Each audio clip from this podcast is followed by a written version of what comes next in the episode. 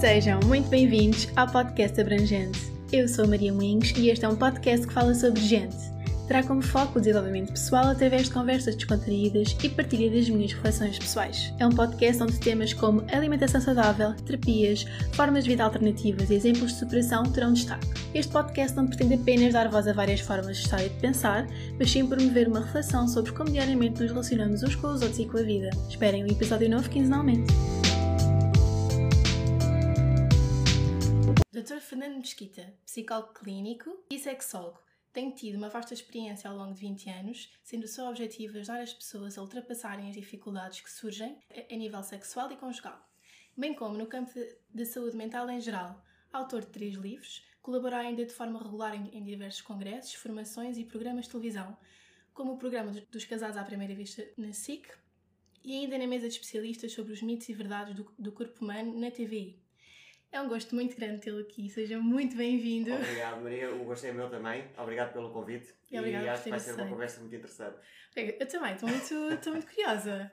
Então, eu primeiro queria perceber um, ehm, como é que começou então a surgir este interesse pela psicologia. Ok. Uh, o, o, interesse pela psicologia veio um bocado de, de, de forma natural, ou seja, eu nunca tinha tido psicologia uh, até ao meu 12 ano, ou seja, fiz o ano todo na, na, parte das ciências, da parte da informática, que era um, um campo que eu achava bastante interessante. Depois, quando começou a surgir a ideia de ir para a faculdade, uh, uh, fiquei na dúvida que área que eu devia seguir.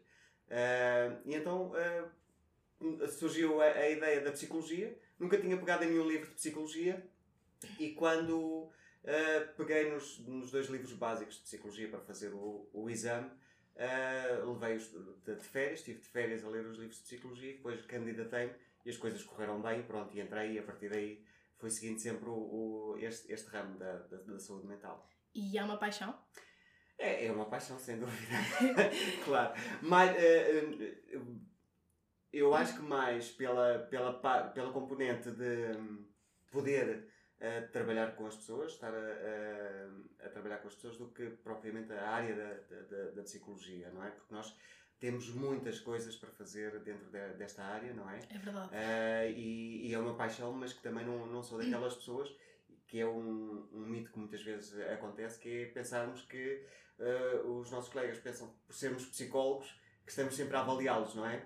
Mas eu deixo essa, essa, essa componente uh, para o, para o, para o campo da, da clínica, enquanto estou em clínica, e depois sou uma pessoa completamente normal e que também faço o, os meus, tenho os meus defeitos, as minhas qualidades e também não estou sempre a avaliar as outras pessoas, porque senão isso seria completamente desgastante e exaustivo para todos nós. Exatamente. E mesmo depois também, mesmo nível de relações, não é? Isso também não é, também não é uma coisa boa. Claro, claro, lá se estás sempre a avaliar as outras pessoas, não faz sentido. Ou seja, eh, é claro que tu tens ferramentas para, para para gerir as tuas próprias dificuldades, tens ferramentas para ajudar as outras pessoas, mas não quer dizer que tenhas sempre que utilizar essas ferramentas. E, e às vezes um, o facto de tu quereres ajudar alguém como amigo uh, é diferente de alguém como profissional, não é? E é muito importante que as pessoas percebam isso. Ou seja, não é pelo facto de, de tu seres psicólogo que uh, estás sempre disposto ou disponível para ajudar as outras pessoas ou que as vais conseguir ajudar porque tens, tens outras, uma ligação completamente diferente daquela que seria uma ligação profissional. E nós usamos os métodos, ou seja, os métodos são muito diferentes de, daquilo que nós usamos quando estamos com amigos ou com pessoas claro, claro. que nos são próximas do que quando estamos Exato, exatamente, exatamente. No, no, no, exercício da nossa profissão. E então, e depois como é que surgiu a sexologia? Ok. A sexologia, eu, eu fiz a, a, a, psicologia e enquanto estava a fazer a formação em psicologia estava muito virado para, para a psicologia infantil. Porque eu acho que quando estamos na, na, na, na parte da formação a parte das crianças é aquela, pelo menos para mim, era aquela que mais fascinava. Também para mim, sim, sem dúvida. E então, uh, sempre fiz, uh, uma, uma das coisas que eu sabia que não queria era a, a área educa educacional, uh, mas que estava muito virado para, para a psicologia infantil, porque mesmo, mesmo a teoria toda que nós vamos dando está muito virada para aí, para, para, para, para a ligação, para a aprendizagem. Mas mais para a parte do desenvolvimento? Do é desenvolvimento, isso? da psicologia okay. do desenvolvimento. E então fiz a formação toda e quando, eh, na altura, eu fiz a formação pré-Bolonha, nós no quinto ano eh, tínhamos de fazer o estágio e então eu optei por fazer o estágio no, no Hospital de Santa Maria, no Núcleo de Saúde Infantil e Juvenil, uh, e comecei a trabalhar com as crianças. Fiz lá a formação toda. Gostei muito de trabalhar com crianças, mas depois comecei a verificar que havia outra área que também não tinha sido explorada durante a formação, que era a área da sexualidade. E durante o trabalho que fui fazendo com, com, com as crianças no, no Hospital de Santa Maria, também fui verificando que os pais tinham bastante influência na forma como, como educavam as crianças e também uh, a própria relação deles, muitas vezes, não era a melhor e não, não, não tinha as ferramentas para ajudar os pais uh, no trabalho com as crianças.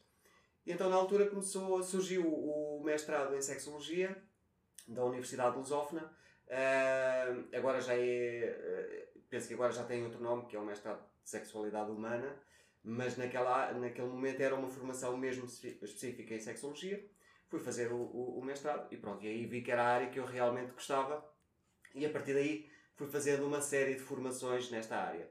Uh, fiz depois uma, uma especialização pela American Board of Sexology, uh, fiz a formação da Sociedade Portuguesa de Sexologia Clínica, que eu acho que quem quem está interessado em fazer formação uh, ou, ou, trabalhar na área da sexualidade é, é, é obrigatório fazê-lo. Uh, aliás, para tu poderes ser reconhecido como terapeuta sexual, deverás ter esta formação, que é uma formação que, na altura que eu fiz, foram dois anos de formação de, de, de, de parte académica e depois tinha de fazer estágio. E aí fiz o estágio no, no CHUC, no, no Centro Hospitalar da Universidade de Coimbra. Uh, e aí estive na área da sexualidade, onde começamos realmente a trabalhar com, com, com casais e com dificuldades sexuais. Estive principalmente a trabalhar com a parte da, da, da transição de género, porque na altura, quando eu comecei, eles começaram a, a fazer a parte de, de, de reconstrução genital, porque até então era feito no privado e agora uh, passou a ser mais no público e aquele era o centro hospitalar uh, principal na altura. Então, e Agora, o que é que faz um sexólogo? Porque acho que isto é uma, é uma coisa que, ou seja, que, que, que, as pessoas em geral não têm muita noção. Uhum. É só assim uma ideia uh, do, que é, do que é que um sexólogo faz, mas depois, na verdade, um sexólogo pode fazer muita coisa. Sim. É uma área até um bocadinho que eu, pelo menos a, nível pessoal, considero que seja abrangente. Uhum. Sim, eu acho, eu acho que em termos gerais as pessoas ainda estão um bocado perdidas sobre o, o que faz um psicólogo, o que faz um sexólogo, o que faz um psiquiatra. Uh, eu posso dizer, dizer já o que é que um uh, sexólogo com especialização, ou, ou seja, um psicólogo com especialização em sexologia não faz, que é passar medicação. Porque muitas vezes as pessoas pensam que vão a um sexólogo e pensam que o, que o sexólogo uh, vai passar medicação. Existem médicos que têm a especialização em sexologia que podem fazê-lo. Mas no caso do psicólogo não vai passar medicação. Vamos fazer um trabalho eu, o, o meu trabalho é essencialmente na área da terapia cognitiva ou comportamental e depois temos vários, vários campos, tudo o que são dificuldades sexuais. O que, é que são dificuldades sexuais? Por exemplo, uh, se falarmos das dificuldades sexuais masculinas, temos as dificuldades em termos de excitação, por exemplo, uh, a dificuldade ou a disfunção erétil. Depois temos as dificuldades em termos do, do, do orgasmo, e aqui temos uma ejaculação prematura ou uma uh, anejaculação, ou seja, uma dificuldade em atingir o, a, ejaculação, ou até mesmo uma ejaculação retardada, ou outro tipo de, de, dificuldades em termos de ejaculação. E depois também temos a questão do desejo sexual, porque depois muitas vezes nós pensamos que uh, as dificuldades de, relacionadas com o desejo sexual é um problema só das mulheres, mas o que é certo é que cada vez mais recebo casais onde a falta de desejo sexual é precisamente do, dos homens. Depois nas mulheres temos, temos também outras dificuldades sexuais. Temos a, a questão da, da, da, falta de desejo também. Temos a dificuldade em, em termos de excitação. Temos a, as, as questões de dor sexual. Portanto, tudo o que são dificuldades sexuais em termos de casal, uh, o, o sexólogo poderá fazê-lo. Os primeiros passos. Primeiro devemos de avaliar se é uma questão uh, física ou psicológica, não é? E se for uma questão que nos leva a pensar que poderá ter alguma causa orgânica ou fisiológica, deveremos de encaminhar para, para, o, para um médico para fazer as devidas uh, avaliações. Por vezes podem ser uh, ecodóplas, podem ser uh, análises ao sangue, portanto, existem muitas outras questões que podem perturbar a função sexual. Se nós, através da avaliação, percebermos que é uma coisa psicológica, então sim, começamos a, a, fazer o trabalho em termos de casal. Sempre que possível, ou sempre que existir eh, na terapia sexual é aconselhado que esteja o casal, porque aquilo que eu costumo dizer é que a dificuldade pode estar presente ou os sintomas podem estar presentes num elemento do casal, mas não é o problema dele. Muitas vezes eh, aparecem aqui a dizer que o meu parceiro ou a minha parceira dizem que eu tenho um problema e que devo resolvê-lo, e aquilo que eu procuro dizer é que não é o problema dele ou dela, é o problema dos dois, porque certamente uma dificuldade sexual acaba por afetar uh, não só quem tem os sintomas, como também o parceiro ou parceira. Então por, é porque quem tem os sintomas acaba por ser chamado paciente identificado, não é? Sim, sim, mas, eh, mas que aqui o, eu acho que o paciente identificado serão os dois, não é? Porque pois temos de trabalhar os dois. Até porque numa relação a responsabilidade de, é sempre do casal, é sempre dos dois. Exatamente, exatamente. E acho que isso é uma coisa que é também é muito pouco falada. Acho que existe muita, muita tendência de, é, nas relações, mesmo a própria comunicação entre o casal, ser muito de ataque, muito uhum. de não, porque tu fizeste Sim. isto e, e por isso eu senti-me assim. Uhum. Mas eu acho que a pessoa depois tem que pensar ao contrário, que é ok, eu sinto-me assim, não pelo teu comportamento, mas pela expectativa que eu criei em relação ao teu comportamento. Sim, exatamente, exatamente. E isto, normalmente este exercício uh, não se faz. Sim. Uh, por isso mesmo é que em termos da terapia sexual eu, eu procuro trabalhar três áreas. A questão da autoestima, porque quando nós temos uma dificuldade sexual acaba por afetar a autoestima não só de quem tem o sintoma, como do parceiro ou da parceira, que eventualmente uh, poderá questionar será que ele ou ela já não gosta de mim, será que eu é que estou a fazer alguma coisa de errado, uh, será que a relação tem ou não uh, futuro. Portanto, trabalhamos a questão da autoestima, com alguns exercícios que são sugeridos. Trabalhamos a questão da comunicação, e aí este exemplo que tu estavas a dizer faz todo o sentido, não é? porque muitas vezes, quando as coisas não estão muito bem na relação, nós temos a tendência para ver aquilo que é mau e o que é mau passa a ser péssimo e o que é bom não é valorizado. E aquilo que eu costumo transmitir aos casais é que, uh, uh, em termos de educação, nós estamos muito habituados à, à, à, educação através dos castigos, das punições, das más notas, mas que existe uma forma diferente de educarmos, que é através do reforço positivo. Exatamente. Se eu disser, Isso mesmo. se eu disser a uma criança, boa, tu conseguiste, ela vai se sentir motivada e vai fazer mais vezes este tipo de comportamento. E nós adultos também é a mesma coisa. Se nós dissermos ao nosso parceiro ou parceiro, olha, gostei muito do beijinho que me deste hoje de manhã, ou gostei muito da surpresa que tu uh, fizeste, ou gosto muito de te ver com essa roupa, do outro lado vai se sentir que aquilo foi importante para nós e se realmente formos importantes para ele ou ela, vai repetir mais vezes este comportamento, não é? Agora, se por exemplo, vamos supor que o meu parceiro ou a minha parceira uh, prepara um jantar especial, eu até gosto e não digo nada, ele ou ela vai ter toda a legitimidade para pensar: não gostei, não valorizei, não, não, não se importou, e o que eu faço, eu acabo por fazer naturalmente, é deixar de ter este tipo de comportamento.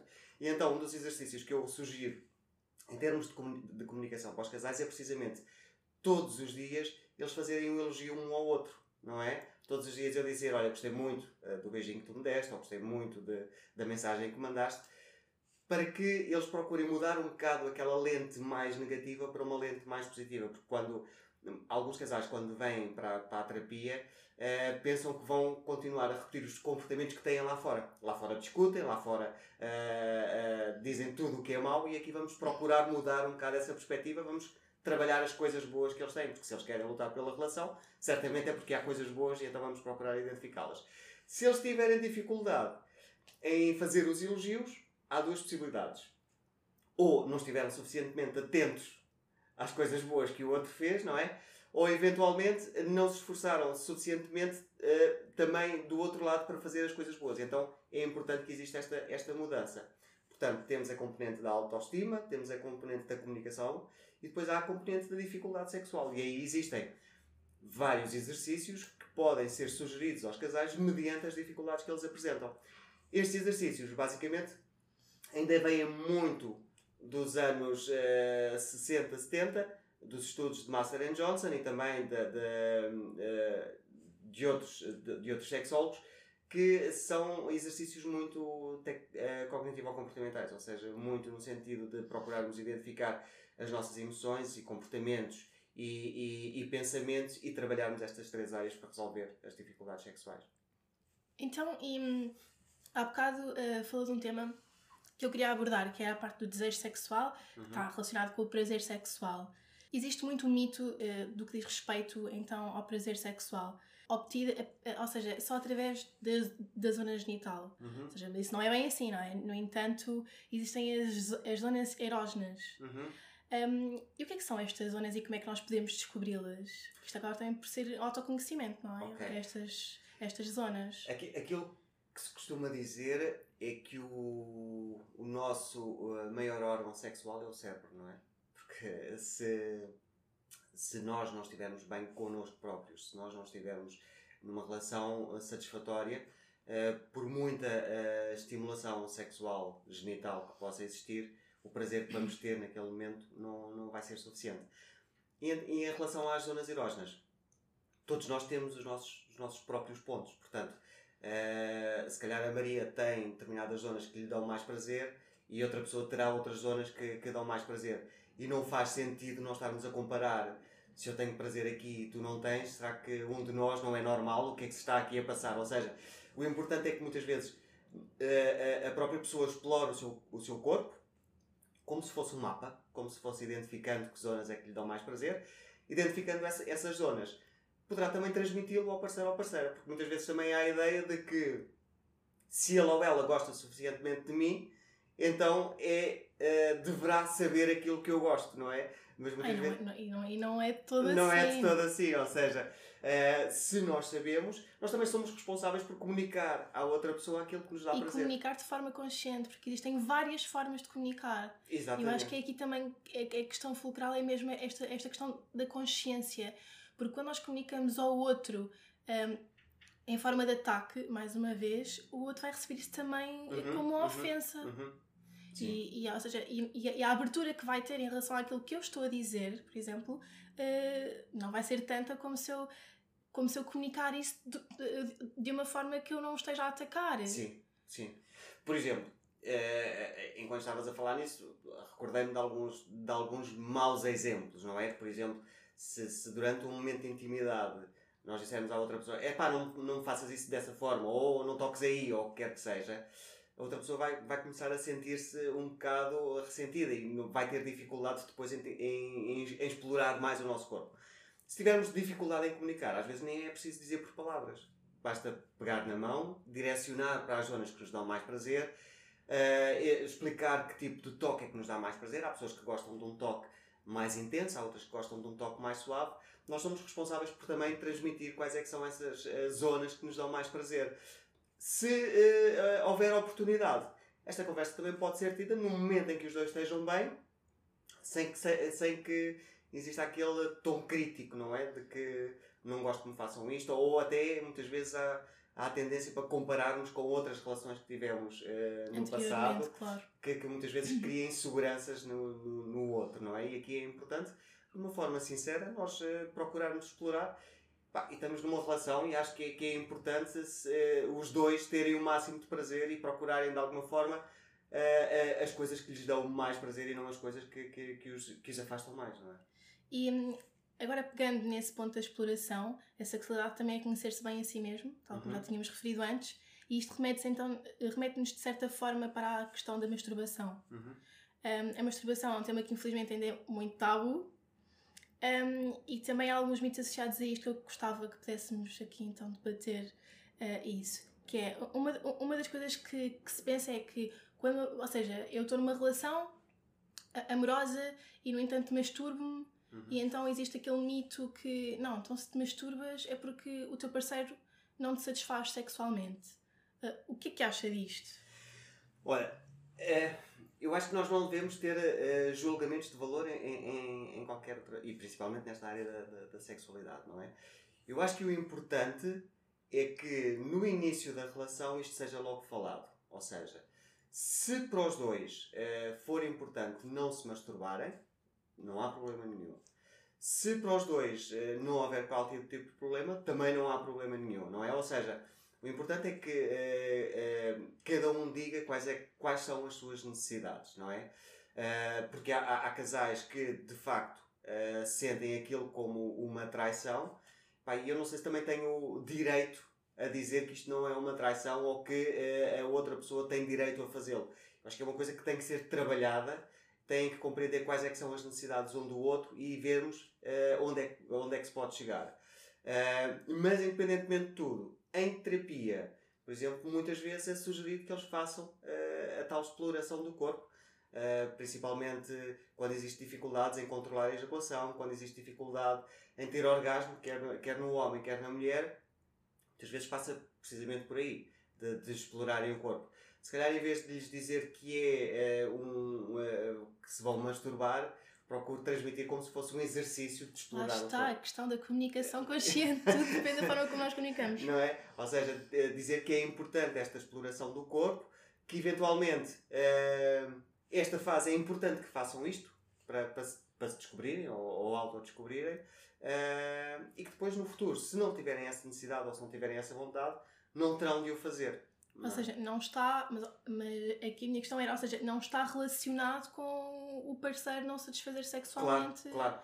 Aqui a única questão, em termos, em termos de masturbação e, e, e, e até a visualização de pornografia, uh, não há qualquer tipo, ok, aqueles, aqueles mitos todos de que existe, vai causar uh, disfunção, ou que vai fazer crescer os pelos nas mãos, ou que vai fazer criar borbulhas, ou que muitos mitos que já vêm lá muito de trás, não é? Porque uh, uh, quem tiver curiosidade, há um livro que é de um, de um médico, eu não me recordo do, do ano, mas um, um, médico dos anos 70, que era o Tissot, que até fez um, um, uma, um, um livro com várias imagens onde foi mostrando um rapazinho saudável, desenhos, obviamente, um rapazinho saudável depois com o excesso de masturbação acabou por, por morrer por causa do excesso de masturbação, com imagens horríveis, mas uh, tudo isso foram coisas que foram ficando também ao longo dos tempos.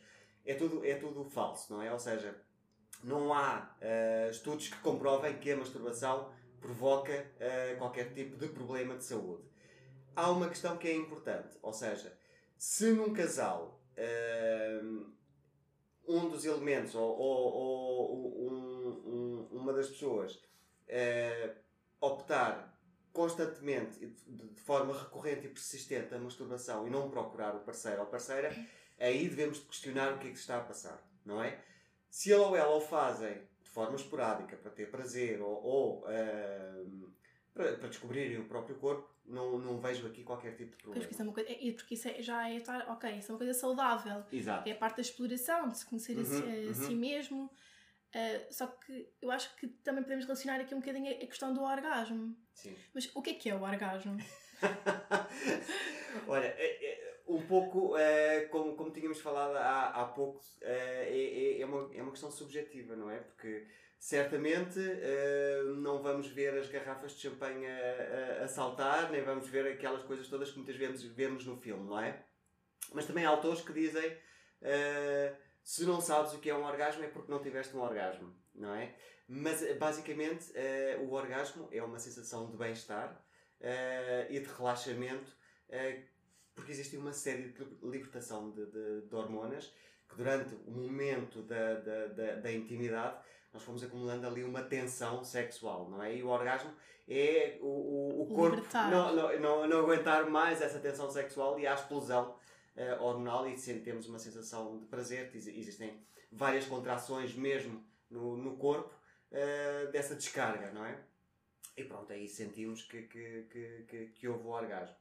Um dos mitos muitas vezes associados ao, orgasmo é o tal orgasmo simultâneo, não é? Em que uh, é esperado uh, que ele ou ela, se for um casal heterossexual, tenha um orgasmo ao mesmo tempo. Mas isto não quer dizer que não aconteça, mas é mais raro do que, do que, do que frequente.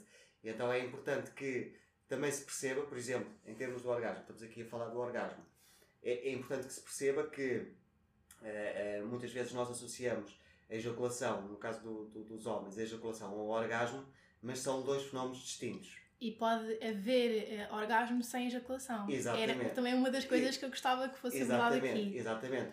Ou seja, uh, muitas vezes quando, quando o, o homem ejacula, o orgasmo está associado. Mas o homem pode ejacular e não ter orgasmo, ou pode ter orgasmo sem ejacular. E as pessoas ficam muito admiradas. Então, como? Por exemplo, o sexo tântrico é, é um, um, um, um exemplo disso sexo tântrico é uma filosofia que de alguma forma procura levar a que as pessoas tenham orgasmo sem que exista a ejaculação. porque uh, existe a, a, a, ideia de que a ejaculação implica perda de energia, não é? E então é um procurar nós termos um máximo de prazer sem que exista esta perda de energia. Uh, um homem ter uh, ejaculação sem, sem ter orgasmo muitas vezes está associado a questões mais neurológicas ou até mesmo, por vezes, um, um, homem que tem ejaculação prematura ejacula, mas muitas vezes não tem o prazer porque se sente frustrado, sente, sente de alguma forma não, não conseguiu controlar a ejaculação. Não quer dizer que todos os, eh, os homens que tenham ejaculação prematura que, que aconteça esta situação, mas existem situações deste tipo. Portanto, uh, orgasmo e ejaculação são fenómenos distintos, não é? é? Até porque existem vários tipos de orgasmo. Exatamente. E as pessoas normalmente têm muita tendência só à parte do, só do, só do orgasmo um, clitorianos, também existe no caso das mulheres o vaginal, não é? Uhum, uhum. Uh, ou seja, tudo depende da forma sim, como a pessoa sim. escolhe exercer a sua sexualidade. Sim. E, e, e mais uma vez, uh, pronto, e aí uh, Freud terá sido talvez dos maiores responsáveis pela, pela diferenciação entre o orgasmo de,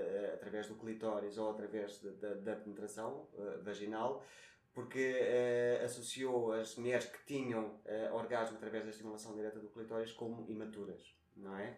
E então ficou muito esta ideia de que quem, eh, se as mulheres têm uh, este, este tipo de prazer, não são totalmente uh, maduras, não, são total, não desenvolveram totalmente a sua sexualidade.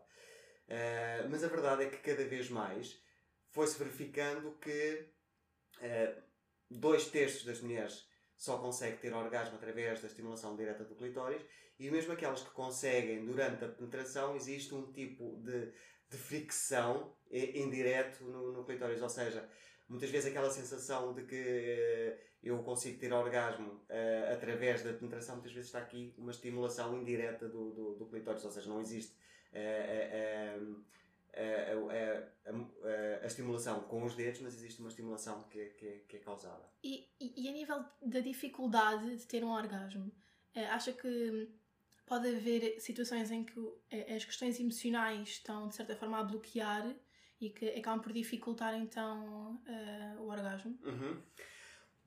Se tu, por exemplo, um, há,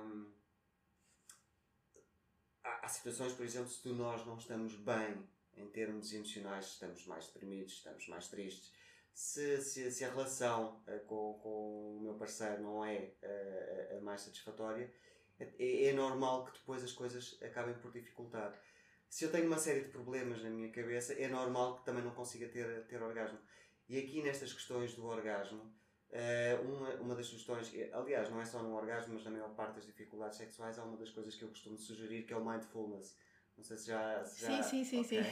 Então, é, é, acho que é uma das minhas praias, digamos okay. assim. Ok, então basicamente aquilo que eu costumo dizer em termos de mindfulness, e é logo das primeiras, nas primeiras sessões os casais costumam levar com, com, com, com uma sugestão de leitura de mindfulness. Aquilo que eu costumo dizer em termos de mindfulness é que é uma linha oriental que cada vez mais nós estamos a utilizar na psicologia e na saúde mental em geral. E a ideia é que nós ao longo do dia temos milhares de pensamentos, não é? Só que algumas pessoas ficam presas a estes pensamentos e em vez de estarem a viver um momento, estão a viver o pensamento. E aquelas pessoas que estão muito presas a pensamentos relacionados com o passado, ou porque fizeram coisas e que estão arrependidas, ou porque não fizeram e gostariam de ter feito, são aquelas pessoas com uma tendência mais depressiva. Aquelas pessoas que estão muito agarradas a pensamentos do futuro, do tipo nunca mais chega ao fim de semana e depois no sábado à noite já estão a pensar que segunda-feira têm de ir trabalhar. Mais ansiosas. Mais ansiosas. Então o ideal é estarmos no momento, não é? E, e como é que nós podemos uh, fazer este, este estar no momento? Através das técnicas de mindfulness. Mas há um que eu, que eu gosto muito, que é o exercício dos cinco sentidos. Ou seja, se estivermos numa, numa, numa refeição, eh, aquele, o exemplo que eu dou é se estivermos numa refeição, devemos tentar utilizar ali os cinco sentidos. Sentir bem o cheiro da comida, sentir o sabor, sentir a textura, ver as cores. Eventualmente, enquanto estamos a fazer o exercício, podem surgir pensamentos, porque nós estamos sempre a ser invadidos por pensamentos. Nós não vamos conseguir controlar os nossos pensamentos. Nós cons conseguimos controlar a importância que damos aos pensamentos. Então vem-nos um pensamento, e nós, muitas vezes, o que temos tendência é ficar preso ao pensamento, começar a criar, criar filmes, começamos a viajar na maionese, como dizem os brasileiros, não é? Uh, e isso vai-nos desviar do momento que estamos a ter. Ou então também podemos começar a dizer: Eu não quero estar a pensar, não posso estar a pensar, mas quanto mais digo não quero ou não posso, mais, mais força, pensa, estou, mais, mais força estou a dar ao pensamento. Então o que podemos fazer durante o exercício é ter consciência que o pensamento veio, deixá-lo seguir como se fosse uma nuvem que passou na nossa cabeça e continuarmos focados no exercício do E até existe aquela coisa de podemos observar o pensamento, tanto que existe muita tendência de que as práticas mindfulness, por exemplo, quando estão eh, enquadradas com a meditação, eh, acha-se que eh, é simplesmente para nós desligarmos a nossa cabeça e não pensarmos em nada. E, e não, é, e, não, e não é nada assim, é Não. nós. Ou seja, é podermos pensar com consciência e tentarmos observar também os momentos de silêncio que existem entre um pensamento e outro. Uhum, uhum. Ou seja, observarmos os pensamentos que, que, que nos aparecem. E, ou seja, e o que é que eles significam, de certa forma. Sim, sim, Eu, eu considero que seja muito, Uhum. muito isso um, também que a prática de mindfulness uh, traz. E para mim, mindfulness é incrível. É. Até lavar os dentes, tomar banho. Exatamente, que, que esses são outros exemplos. Por exemplo, se formos passar, passear um jardim, pegando novamente no exercício dos cinco sentidos, se formos passear um jardim, sentirmos bem o cheiro das flores, sentirmos o sabor, eh, eh, sentirmos, ouvirmos os nossos passos, vêm pensamentos, deixá-los continuar e continuamos focados no exercício dos cinco sentidos. E depois, eh, costumo sugerir outro livro, que é um livro que eu, é um dos, do, é o segundo livro que eu editei, que é o Aprender a Amar, Sim, onde sim. tenho vários exercícios para os casais. E um deles é precisamente o exercício dos cinco sentidos para o casal. Vamos supor, estávamos, esta conversa do mindfulness veio através do orgasmo, não é? Exatamente. Vamos supor que a dificuldade em atingirmos o orgasmo é porque, enquanto estou a ter eh, um momento de intimidade com o meu parceiro ou a minha parceira, estou preocupado ou preocupada em ter o orgasmo, ou estou preocupado com outras coisas, ou seja, deixo de estar ali porque estou preso aos meus pensamentos. Então, o que, é que eu devo procurar fazer? Mas isto depois de treinarmos bastante o mindfulness no dia a dia, daí o, o sugerir inicialmente um mindfulness geral. O que é que podemos fazer? Podemos fazer, por exemplo, o exercício dos cinco sentidos com o nosso parceiro. Sentir bem o cheiro dele, sentir o sabor, olhar para uma zona do corpo que, que, que, que eu gosto dele. Ou seja, estarmos focados ali no, no, no momento e não estarmos tão focados naquilo que está a passar na nossa cabeça. Está bem? Sim, sim, isso, isso faz imenso sentido, porque na verdade nós devemos pôr isso em praticamente tudo o que nós fazemos, Uhum. que é a importância do poder do agora. Exatamente. É nós sabermos estar presentes, estarmos presentes eh, em cada coisa que nós fazemos. Isso acaba por acrescentar valor. Sim. Ou seja, e, e- e, novamente, mindfulness para, para, para outras dificuldades sexuais. Vamos, vamos supor, por exemplo, que um homem tem dificuldade, eh, tem disfunção erétil ou tem dificuldade em manter a ereção por causa da ansiedade. Aquilo que eu costumo dizer, por exemplo, é que nós, quando eh, ficamos ansiosos, quando sentimos algum tipo de ameaça, não é? E quando nos sentimos ameaçados, existem basicamente três tipos de resposta que nós temos: ou fugimos, ou atacamos, ou ficamos imobilizados, tipo os animais que parece que estão mortos. Em qualquer um destes três tipos de resposta, não dá muito jeito de ter uma ereção. Não dá muito jeito de estar a fugir com uma ereção, nem de estar ao morrer ao pontapé com uma ereção. E o, e o sangue que supostamente deveria de ir para o pênis, que é aquilo que faz com que o homem tenha ereção, passa a ser solicitado para outros órgãos. Os músculos têm que ter sangue para reagir, para fugir ou para atacar. O, sangue, o, o coração começa a bater mais aceleradamente, portanto, o sangue passa a ser desviado para outros órgãos. Tudo isto porque muitas vezes está associado à ideia de que da última vez eu falhei, desta vez não posso falhar, desta vez tenho que conseguir, tenho que procurar dar prazer à minha parceira, tenho que conseguir. Isto vai fazer aumentar a sua própria ansiedade, não é? Porque o homem está muito preso aos pensamentos. Está não só preso aos pensamentos, como está preso ao próprio pênis a olhar se está duro, se não está duro, se vai aguentar, se não vai aguentar. Exatamente, sim. E aquilo que eu costumo dizer, se for um casal heterossexual, eu acredito que seja muito mais excitante para si estar a olhar para a sua parceira do que estar a olhar para o seu pênis. E aí eles geralmente até, até sorriem e dizem que sim. Então vamos focar na, na parceira, neste caso. Ou seja, exercício dos cinco sentidos com a parceira. Sentir o cheiro dela, sentir o sabor. Mas isto são tudo coisas que nós devemos de fazer. Não é eh, pegarmos já hoje e eh, utilizarmos ali, porque tudo isto requer antes um, um treino no tal mindfulness, como estávamos aqui a falar. isso é que são práticas. Isso é que são as práticas mindfulness. É nós irmos introduzindo com, Uhum, com, uhum. Eh, com pequenas coisas que nó- que nós vamos fazendo ao, longo do nosso dia a dia. E então, e agora aqui falando em relação também ao apetite sexual. Exi- Existem pessoas que têm eh, um baixo apetite sexual, que também pode estar relacionado com a parte dos medicamentos, não é? Uhum. Por exemplo, pessoas com depressão que tomam, que tomam medicação, Exato. Hum, eh, ou seja, podem ter então um baixo nível de apetite sexual. Mas em contrapartida existem pessoas com muito apetite sexual. Ou seja, quando é que isso se torna prejudicial e pouco saudável para a Uhum. pessoa? Olha, essa, essa questão do muito ou pouco é, é muito relativa, é é? muito relativa. Pois. Exatamente. Porque quem sou eu ou quem és tu para dizer que aquela pessoa tem muito ou pouco desejo sexual? Ou seja, eh, aqui eh, nós consideramos que existe eh, uma dificuldade quando num casal existe incompatibilidade. Ou seja, quando um tem mais vontade do que o outro, não é? Aí, aí é que vamos tentar encontrar um meio termo para os dois, não é? Porque se os dois só fizerem sexo de mês a mês, ou de 15 em 15 dias, ou de X em X tempo, e estiverem bem com essa frequência sexual, não há um problema no casal. Então é uma coisa saudável que está tudo bem. Exatamente. Se outros tiverem 3 e 4 vezes por dia e estiverem bem com isso, também não há problema. Encontraram o seu próprio ritmo, não é? O problema aqui é quando uh, existe uma grande diferença uh, em termos da vontade sexual. E então aí uh, devemos de, de, de procurar fazer. Agora, também existem situações de adição sexual, porque o sexo também pode ser aditivo. E aqui, o que é que nós dizemos em termos de adição sexual? Adição ou compulsão, porque muitas vezes também está associado a, um, a uma perturbação obsessiva compulsiva. E aí é importante nós avaliarmos se é uma questão de adição ou de uma questão de, de, de compulsão.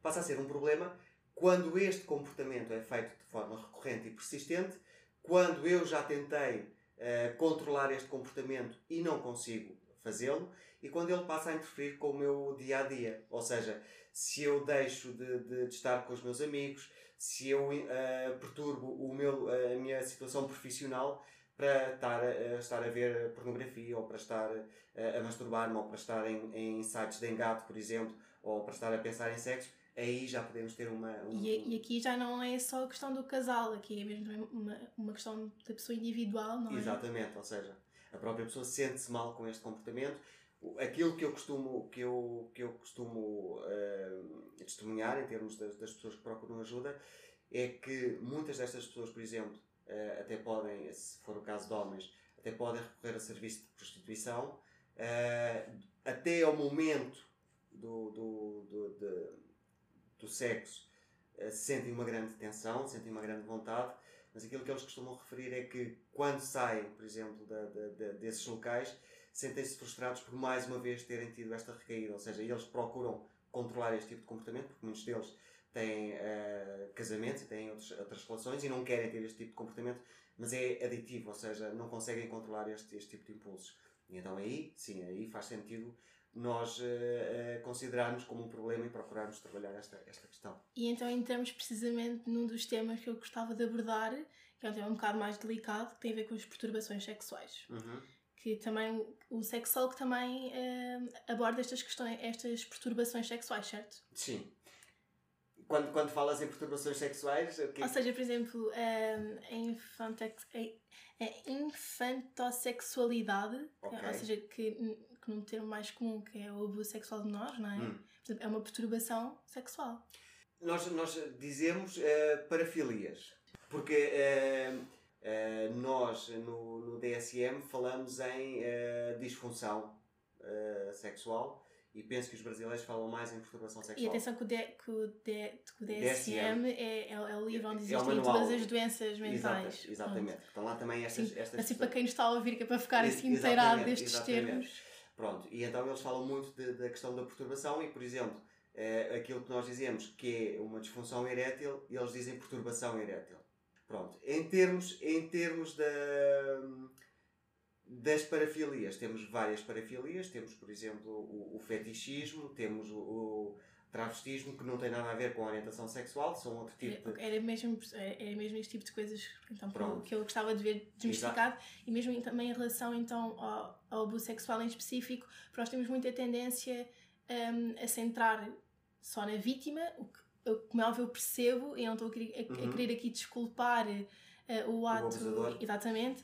Uh, mas acho também importante perceber isto e ver isto com outros olhos, uh, ou seja, do outro lado, que é a parte do abusador. O que é uhum. que acontece ao ponto de uma pessoa fazer, fazer isto? Porque muitas vezes eles não querem fazer, não é? Sim. Mas sim. também, claro que também, também existe a outra questão, não é? Uhum. Mas também existe também a, a, questão de que existem pessoas que tentam lutar contra aquilo que sentem, contra uhum. o desejo uh, que sentem Sim. por nós.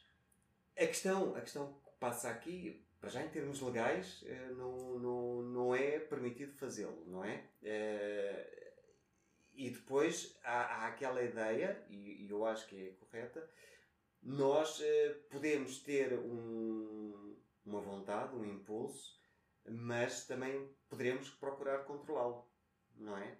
E, e muitas vezes eu, eu, por acaso, apanho alguns casos desses. Uh, basicamente, o que acontece é que uh, existe uma investigação, uh, eles sabem que estão a ser investigados e procuram ajuda para, para ter, de alguma forma, um apoio depois em termos, em termos psicológicos para controlarem este tipo de impulsos. Os casos que eu tenho tido, não existem casos de interação direta com, com crianças são basicamente pessoas que, que, que veem uh, mais conteúdos na internet e que partilham conteúdos com a internet de sexo com, com, com crianças. Uh, mas pronto, muitos deles conseguem controlar este tipo de impulsos. Aqueles que não conseguem controlar devem procurar ajuda se realmente uh, uh, sentirem que estão com, com, com possibilidade de, de passar ao ato, uh, devem, devem, devem procurar ajuda. Eu acho que é importante. E, e também existe aqui a questão, ou seja, um, de que um, pensa-se muito, e eu também já vi algumas, algumas coisas sobre isso, de que muito, muitas das vezes, não sempre, atenção, mas algumas das vezes uh, o abusador também já foi anteriormente abusado. Uhum. Ou seja, pode existir então de facto aqui uma relação. Há, há estudos que indicam isso, não é? Uh, mas, mas, mas lá está, nós devemos fazer uma avaliação muito rigorosa, porque depois também há pessoas que se refugiam um bocado nesse tipo de, de, estudos para justificar os comportamentos que têm, não é? Ou seja, uh, eu tive este tipo de comportamentos porque nem todas as pessoas. A ideia que muitas vezes fica é que todas as pessoas que foram abusadas também vão ter este tipo de comportamento, o que não é de todo correto, não é? Nós não podemos avaliar ou julgar as pessoas pelo passado que tiveram. Uh, e portanto é importante, cada caso é um caso e devemos avaliar o caso e ver uh, uh, o, o, risco que existe em termos de, de, de passagem ao ato ou não em, em situação dessa. E acho que hum, muitos casos existem pessoas que, que de facto conseguem controlar estes impulsos, porque uh, há, há, há, situações onde a orientação sexual destas pessoas é uh, exclusivamente este tipo de, de, de, de, pessoas, de crianças, não é? E, e e o facto de tu teres uma, eh, este tipo de, de, de orientação não quer dizer que tenhas que, que passá-lo ao lado se tu conseguires controlá-lo. Então, e, e, em questão à terapia, ou seja, imaginemos que uma pessoa uh, com estas tendências chega ao seu consultório, uhum. Uh, em geral, o que é que se faz? Olha, muitas vezes tem que ser complementado com alguma medicação também. Ou seja, se existir aqui uma compulsão em termos uh, comportamentais, deverá ser medicado também para que diminua o, o, o comportamento compulsivo. Está bem? Depois devemos tentar, de alguma forma, procurar uh, estudar a, seu, a, sua história, não é? Devemos procurar perceber que, que tipo de mecanismos é que ele poderá, ele, neste caso a maior parte de, das situações que eu apanho são homens, não quer dizer que não existam mulheres também, mas devemos procurar identificar os triggers que o levam a ter este tipo de comportamentos, o que é que ele pode fazer para controlar este tipo de comportamentos.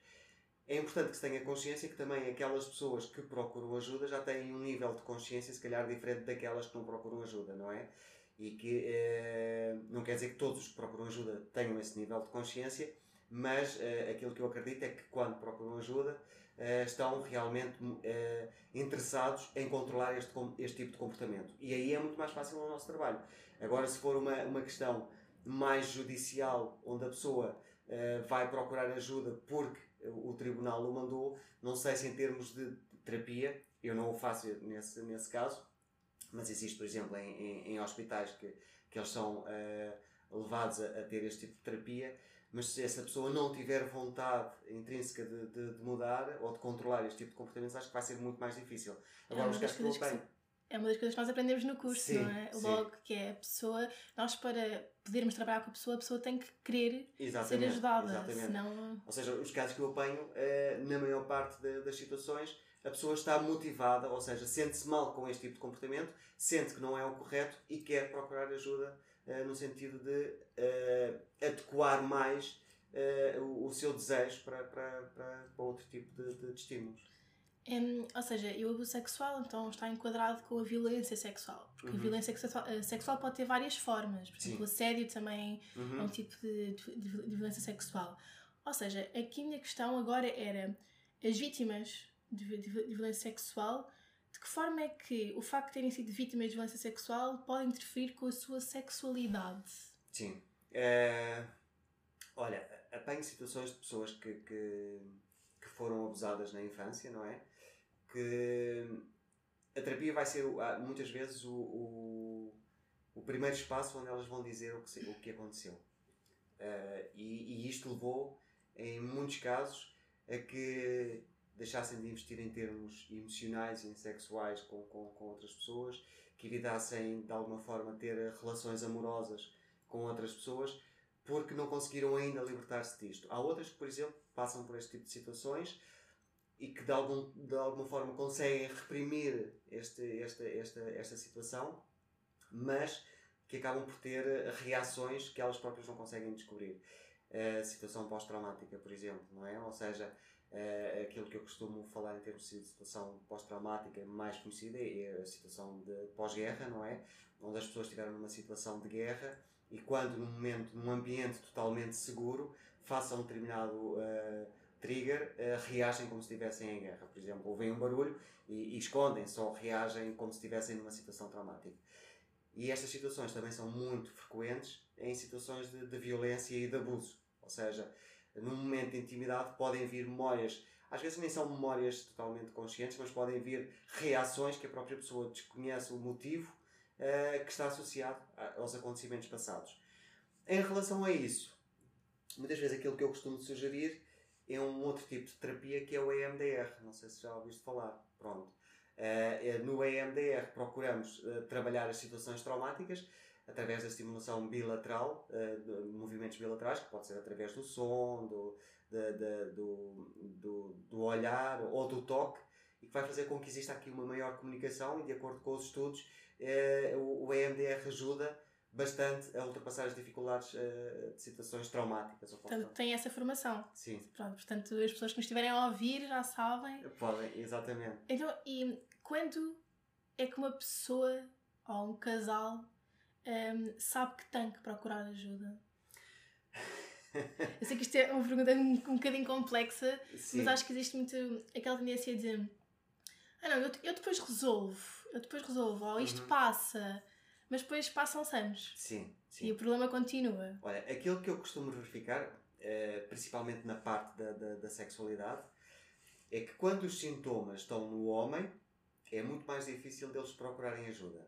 E quando procuram, principalmente em casais heterossexuais, já uh, as mulheres não têm muita paciência, é já como se eles estivessem encostados à parede, uh, porque já eles, elas já deixaram que, que, o, que o problema se arrastasse muito tempo à procura que ele tivesse a iniciativa de procurar ajuda, não é? E a verdade é que quando procuram nestas situações, já a relação está por um fiozinho. Quando a, a, a dificuldade sexual está nas mulheres, acho que elas são muito mais proativas a procurar ajuda e, e, e em termos de terapia de casal, eles, o, os parceiros sentem-se muito mais motivados também para, para, para procurar ajuda. Ou seja, Muitas vezes os homens, quando têm uma dificuldade, também porque mexe um bocado com a sua própria masculinidade, não é? Uh, Sentem-se menos homens e ainda por cima de falar, partilhar que eu tenho uma dificuldade sexual com alguém.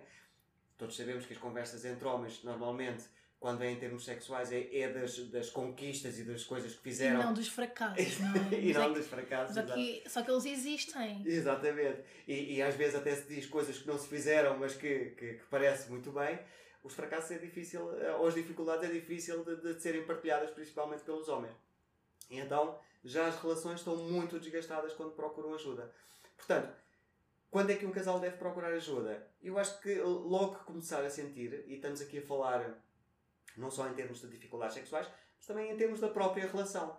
Uh, por exemplo, se, se, começarmos a sentir que a nossa comunicação começou a, a deixar de, de, de, ser tão frequente ou que não é tão saudável como já foi ou se sempre tivemos esta dificuldade em termos de comunicação, ou se eventualmente existe uma questão muito de dependência emocional, ou seja, se eu preciso constantemente do meu parceiro ou da minha parceira, se eu não consigo fazer nada sem que ele esteja presente.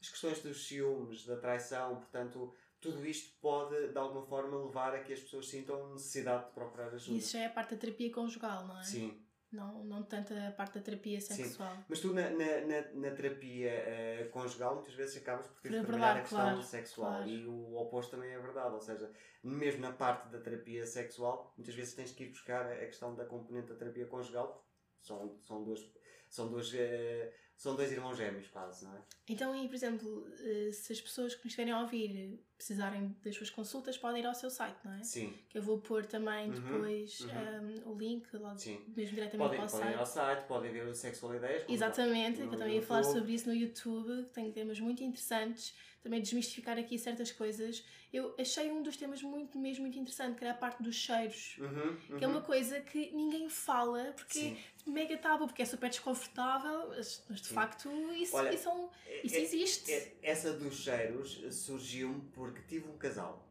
eh, que, que, que procuraram ajuda porque ele não procurava a parceira eh, sexual. A, a parceira, a- a mulher. E, e uma das coisas que nós eh, fazemos em terapia é, eh, eh, embora a maior parte das sessões sejam a dois ou a três, não é? Neste caso, Sim. em casal, por vezes peço para ter um momento com cada um deles, não é? E nesse momento que eu tive com ele, ele acabou por partilhar, ou seja, aquilo que, que ele dizia durante as sessões, eh, que, que era uma questão de falta de desejo, ele acabou por partilhar que eh, eh, o não procurar a parceira estava muito associado a uma questão de cheiro, não é? A uma questão de cheiro da, da, da boca. E, e então era isso que o levava a evitar ter contactos com a parceira. E então pudemos de alguma forma partilhar mais esta, esta, esta situação. Não foi de forma direta, porque ele Claro. não, não o queria, mas trabalhámos esta questão. E eu acho que é muito importante a questão dos cheiros, porque há pessoas que são muito sensíveis aos cheiros e, e muitas vezes têm comportamentos ou contrariam esta vontade sexual por causa desta, desta questão mesmo de cheiro. Isso é mesmo muito interessante e lá está, também é muito pouco falado porque acaba por ser desconfortável, acaba por, por tocar em certos pontos muito pessoais, muito Uhum, íntimos. Portanto, se quiserem, já sabem, existem vídeos incríveis com conteúdo ótimo e são curtinhos, o que é bom Sim, também. sim, para não cansar muito. Exatamente. e agora eu tenho só uma última pergunta, Sim. então. Ehm, e depois, quando, quando lançar este episódio, eu vou pôr eh, o, o site, o site, o livro, o Instagram, Uhum. pronto, vou pôr isso tudo, Obrigado. que é para ser mais fácil as pessoas procurarem. Então eu queria então fazer uma última pergunta, que é quais é que são os valores e os princípios pelos quais se rege e que gosta de levar para a sua prática clínica, para a sua prática profissional? Olha, o- os princípios e valores que eu, que, eu, que eu sigo são aqueles que o casal que eu tenho à minha frente segue, não é? Porque eu, por exemplo, posso ter determinadas crenças, determinados valores, mas não os devo impor à outra pessoa. Ou seja, é um bocado aquilo que nós estávamos a falar há pouco, de, de, do ser muito ou do ser pouco, ou, ou eventualmente a- a- até determinadas práticas que as pessoas possam fazer, que eu posso até pensar que, que, que não seriam aceitáveis, mas devo compreender, devo ser empático com, com, com aquilo que a outra pessoa faz. Ou seja, se, se para ela aquele tipo de comportamento está, está bem, então não, não devo ser eu a julgar e a dizer que não, não faça. Se para ela, ah, se ela, se ela não se sente confortável com a masturbação, não deve ser, ela, ser eu a dizer olha que isso é totalmente normal, não, não, não, não faça isso, passa a masturbar-se. Ou seja, eu não devo impor aquilo que eu acho que é, que é o mais correto, ah, mas de alguma forma o nosso trabalho é, ah, se alguém está preso num tipo de, de- de comportamento ou de pensamento, dizer que existem outras, outros caminhos para, para, para fazê-lo. Mas a pessoa é responsável por ter ah, essa decisão. Ou seja, se numa relação eh, eu vejo que eh, de alguma forma a própria relação não está muito boa ou que eventualmente não vejo grande futuro naquela relação.